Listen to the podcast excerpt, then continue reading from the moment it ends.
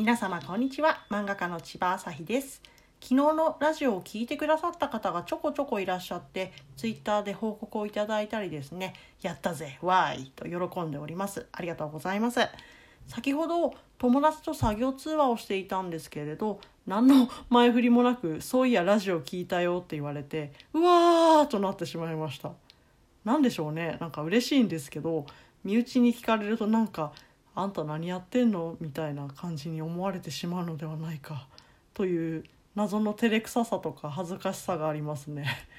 でもありがとう。やっぱり嬉しいです。どっちや？まあそんなわけで今日は一日中仕事の原稿をやっていました。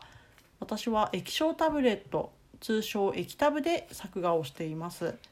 普通の漫画家さんとかイラストレーターさんは座ってお仕事されてると思うんですけど私は立って描いています。スタンディングデスクというとかっこいいんですけど私が使ってるのはあの引き出しとかついてる普通の木のデスクの上にピアノを弾くために使う椅子を乗せてその上に液タブを置いてるんですね。でピアノの椅子ってちょうどこう机みたいな形状なんですよ。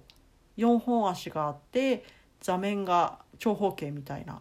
なのでこれをミニ机と見立てたわけなんですね。で立って作画すると何がいいかって目線がまっすぐになるので姿勢が保たれるところがいいんですね。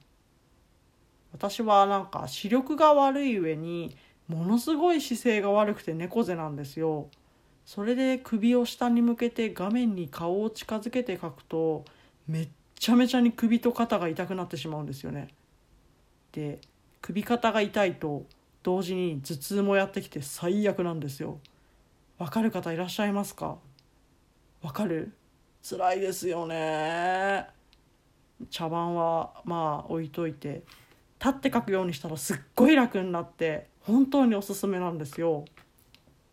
でなんかよく聞かれるのが立ちっぱなしで疲れないっていうものなんですけどあの座ってる方が疲れません？なんかあの姿勢の悪さと関係するかわからないんですけど私座り続けてると太ももがものすごくだるくなってくるんですよ。あとね足を組みたくなる。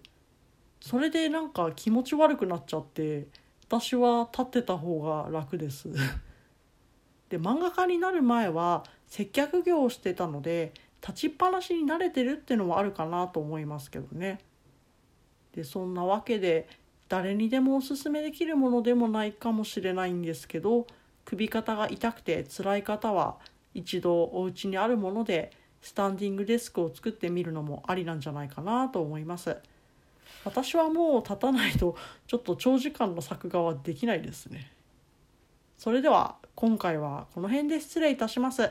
また次回も聞いていただけるととっても嬉しいです。